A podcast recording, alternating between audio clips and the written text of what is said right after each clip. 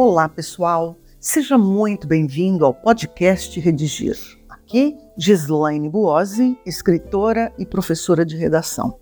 No episódio de hoje, vamos abordar em especial a redação do CNU, Concurso Público Nacional Unificado, já conhecido como o Enem dos Concursos. Letramento racial é o assunto sobre o que discutiremos. E, sem dúvida, é potencial a redação do CNU, um assunto de viés sociopolítico que impacta a educação. E quando se fala em educação, ao puxarmos um fio, chegamos à formação cidadã, condição sem a qual não há de se falar no equilíbrio da sociedade, mas sim no seu contrário, na desarmonia, no adoecimento social. Vamos conferir tudo isso juntos daqui a pouquinho, porque deixa-me primeiro dizer a vocês que vou dividir esse episódio em dois blocos. No primeiro, faço algumas considerações sobre a redação do concurso. Quero dar a vocês um norte a respeito dos critérios de avaliação. No segundo bloco, apresento o tema, os argumentos, a tese e alguns caminhos para promoverem ou, pelo menos, incentivarem o letramento racial. Nesse primeiro bloco, ressalto que o Ministério da Gestão e da Inovação em Serviços Públicos lançou, no final de 2023, uma estratégia revolucionária para a seleção de servidores, o Concurso Público Nacional Unificado. Parabéns a essa iniciativa governamental. E a melhor notícia é a de que o CNU contempla a escrita de um texto que será avaliado em até 100 pontos. Consta no edital que o número de linhas será conhecido no enunciado da redação. Vamos, desse modo, pensar no limite padrão. Um texto entre 20 e 30 linhas, quatro parágrafos. Um parágrafo para a introdução, dois para o desenvolvimento e um para a conclusão. Recolhi para vocês do edital do CNU os cinco critérios de avaliação do texto, quais sejam adequação ao tema, atendimento ao tipo, mecanismos de coesão seleção e organização de argumentos e domínio da norma culta. No primeiro critério, a adequação ao tema.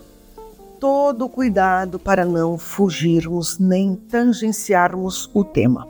Para não incidirmos em nenhum desses erros, o ideal é que utilizemos, pelo menos uma vez, em cada um dos parágrafos, a palavra ou a expressão-chave. Para não cometermos repetições, procuremos palavras ou expressões sinônimas.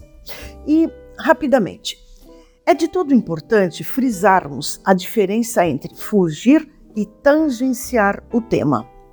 Foge do tema o candidato que não focaliza nem o assunto mais abrangente, nem o recorte temático propostos.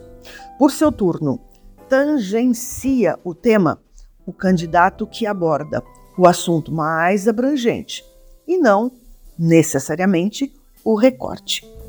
Nesse tema específico, qual seja o letramento racial, ferramenta democrática para acabar com o racismo. Percebam, o recorte temático não é racismo. O que está sendo proposto aqui é, digamos, o remédio a ferramenta antirracista e não a doença, ou seja, não o racismo. O candidato que abordar exclusiva ou até mesmo predominantemente as causas e as consequências do racismo, sem dúvida, tangenciará o tema. Por sua vez, o candidato que abordar, por exemplo, o racismo sofrido por Vini Júnior no Real Madrid, sem que, ao longo do texto, sejam estabelecidos vínculos, conexões seguros com o letramento racial, é certo, fugirá do tema. No segundo critério, atendimento ao tipo, muita atenção ao gênero e ao tipo de texto propostos. Provavelmente uma dissertação argumentativa. E, como vocês já sabem, a dissertação argumentativa é um texto híbrido, quer dizer, misturado. Há trechos informativos, abordagens históricas, datas, nomes, estatísticas, a partir dos quais se faz a argumentação propriamente dita. As informações fundamentam, sustentam as argumentações. Mas cuidado, o texto pronto deve ser predominantemente argumentativo, quer dizer, deve conter mais argumentação do que informação. No terceiro critério, mecanismos de coesão. Aqui é posta à prova a habilidade do candidato em empregar os recursos coesivos, quais sejam as conjunções, os pronomes, as preposições. E quando se fala em coesão, é muito comum o candidato pensar que, se houver conjunção no início do segundo, do terceiro e do quarto parágrafos, esteja tudo resolvido. Alto lá! Na verdade, nossa atenção deve se voltar a dois tipos de coesão: a interparágrafos e a intraparágrafo. A coesão interparágrafos é exatamente essa que acabamos de mencionar. É a coesão avaliada na superfície do texto. A coesão intraparágrafo é aquela que acontece dentro do parágrafo. Verifica-se o emprego correto de conectores entre as palavras e entre os períodos que compõem o parágrafo. Nesse critério também confere-se a capacidade do candidato em escrever sem incidir em repetições. Vamos lembrar de um outro detalhe muitíssimo importante não devemos construir parágrafos de uma só frase. Quando isso acontece, o parágrafo torna-se labiríntico, ou seja, a ideia principal vai se perdendo em meio a tantas intercalações. E só mais uma coisinha, ainda nesse critério. O corretor pretende encontrar períodos simples, formados por apenas uma oração, e períodos compostos por subordinação ou coordenação, ou seja, períodos formados por mais de uma oração.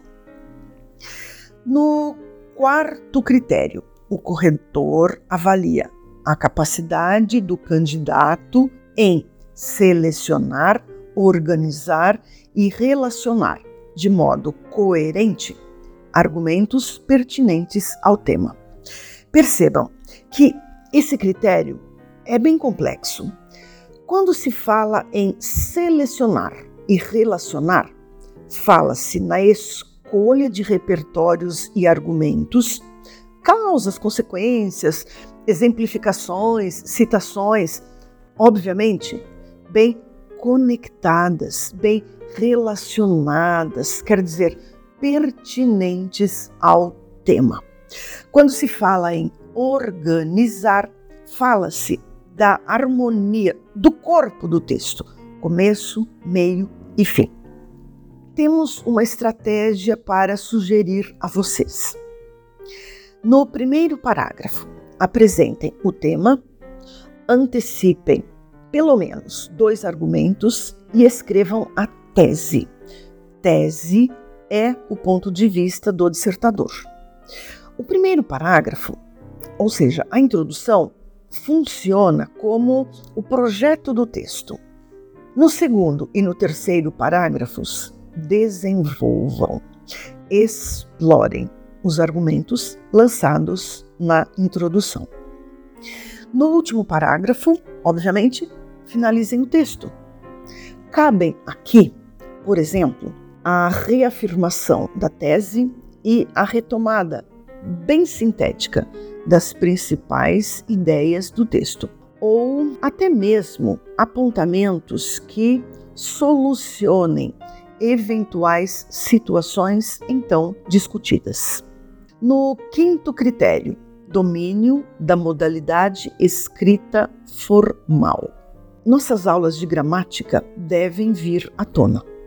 Avaliam-se a ortografia, a morfologia, a sintaxe de concordâncias, de regências, além da escolha de palavras formais, que se contrapõem aos coloquialismos, às gírias e aos cacuetes da linguagem. Pessoal, quando falamos da escrita formal, que não entendamos que devemos empregar palavras difíceis. Não, definitivamente não. O emprego de palavras difíceis, ao contrário do que possa parecer, significa anacronismo, significa escrita um, prolixa, empoeirada, por vezes até muito pouco clara. E lembrem-se, a escrita formal não deve fugir do universo vocabular do leitor a que se destina. O escritor não pode obrigar o leitor a consultar um dicionário a cada linha que lê. Isso não vai acontecer. Com palavras simples, acessíveis, é possível escrever períodos muito elegantes. O segredo da boa escrita está na correção e não na escolha de palavras cujos significados não são imediatamente conhecidos. Nesse segundo bloco, apresento a vocês o tema, qual seja letramento racial ferramenta democrática para acabar com o racismo. Apresento também os argumentos, a tese e alguns caminhos a serem percorridos para o letramento racial. Percebam a sutileza desse recorte. Antes mesmo de revisitar um problema, qual seja o racismo, o tema, de certo modo, impõe uma solução, o letramento racial. Aqui é de todo coerente aceitarmos esse posicionamento, ampliarmos o alcance dele, tornarmos o letramento racial factível. Gislaine, no primeiro parágrafo, para fazer a apresentação do tema, a gente pode ocupar o próprio recorte? Não, claro que não. Podemos parafraseá-lo, quer dizer, podemos escrever algo parecido, mas não igual. O que devemos fazer é mobilizar as palavras ou as expressões-chave do recorte. Não vamos deixar nenhuma para trás. E então construímos a apresentação do tema. Quais são as palavras ou as expressões-chave desse recorte?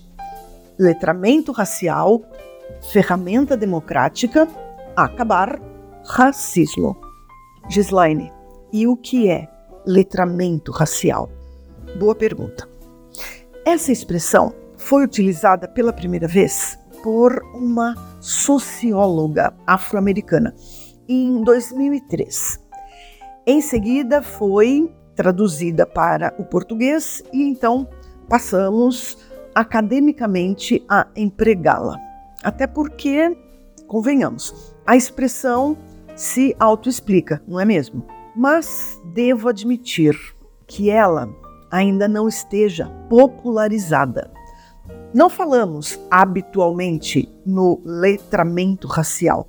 Tá, é sim uma boa estratégia apresentarmos o tema por meio da definição.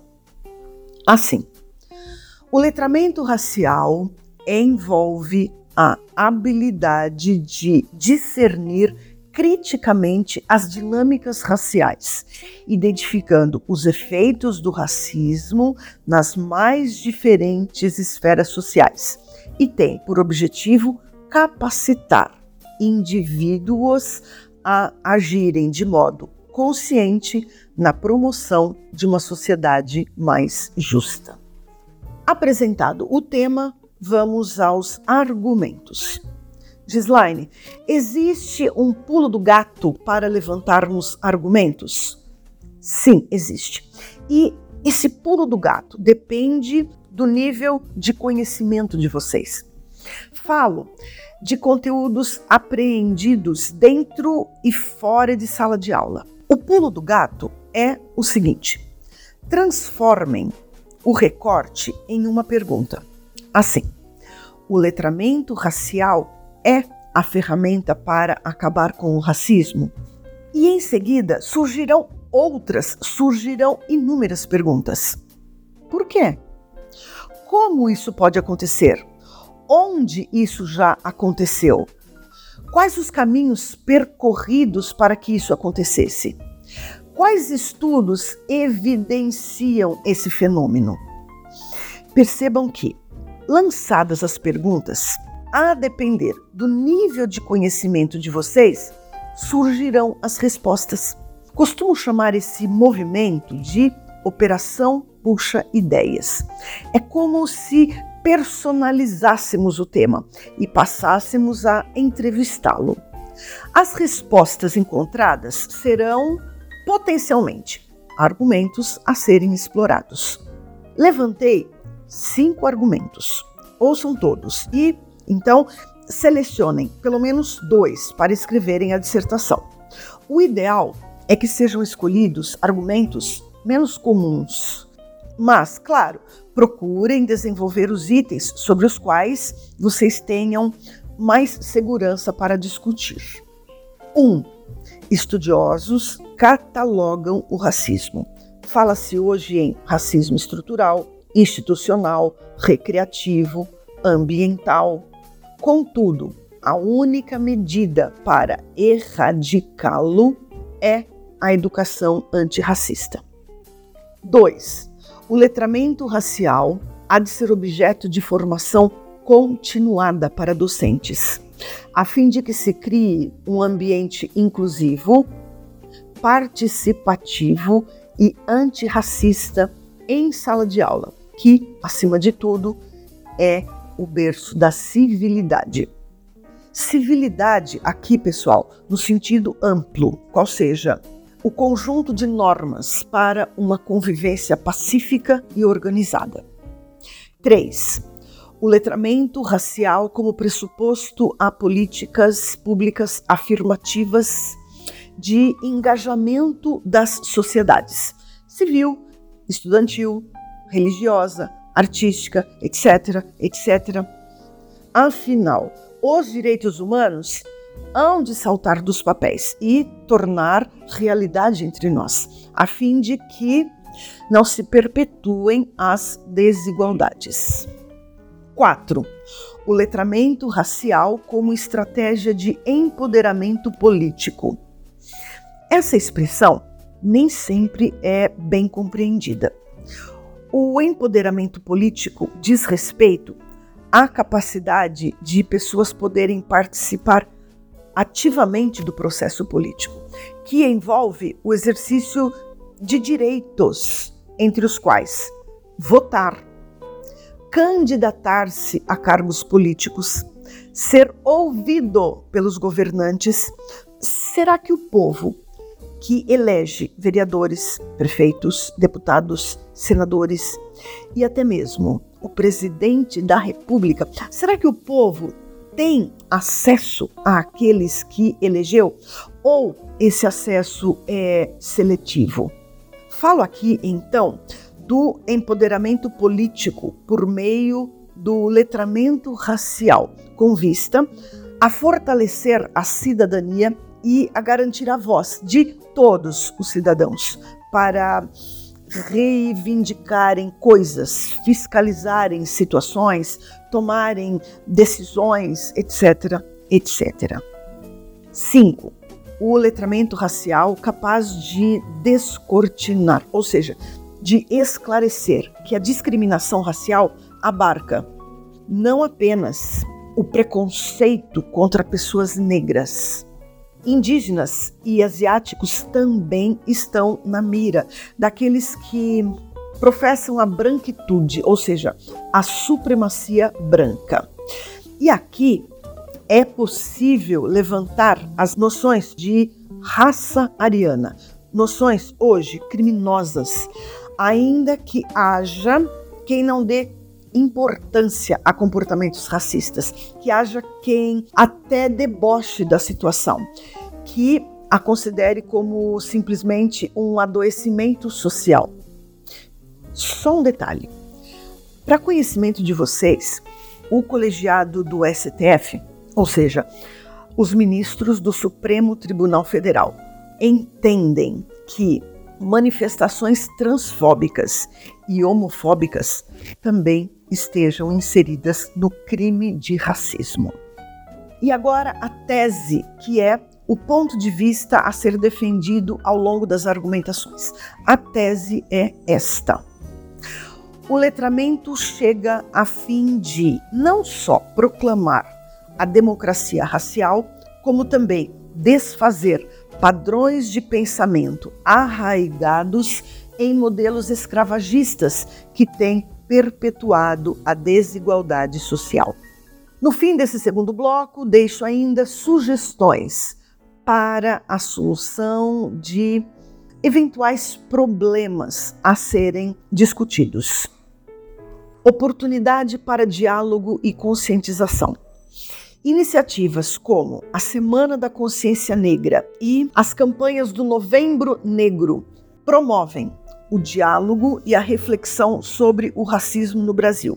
Ocasião ideal para que a bandeira do letramento racial seja levantada.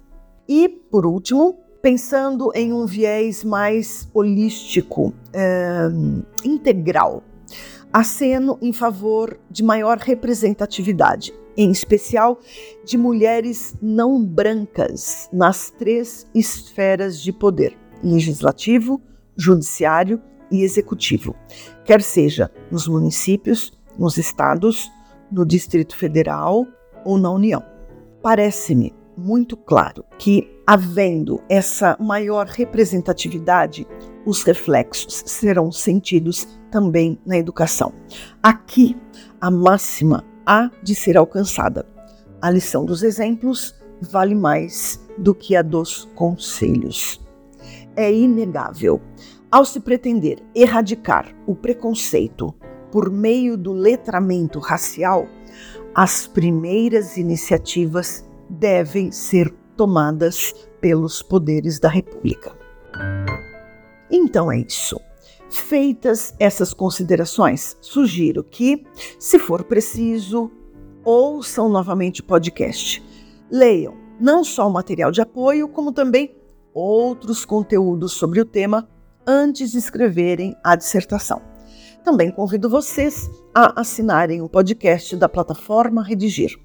Caso queiram conhecer, já está disponível no site uma dissertação modelo sobre esse tema. Um abraço, excelentes redações e até o próximo episódio.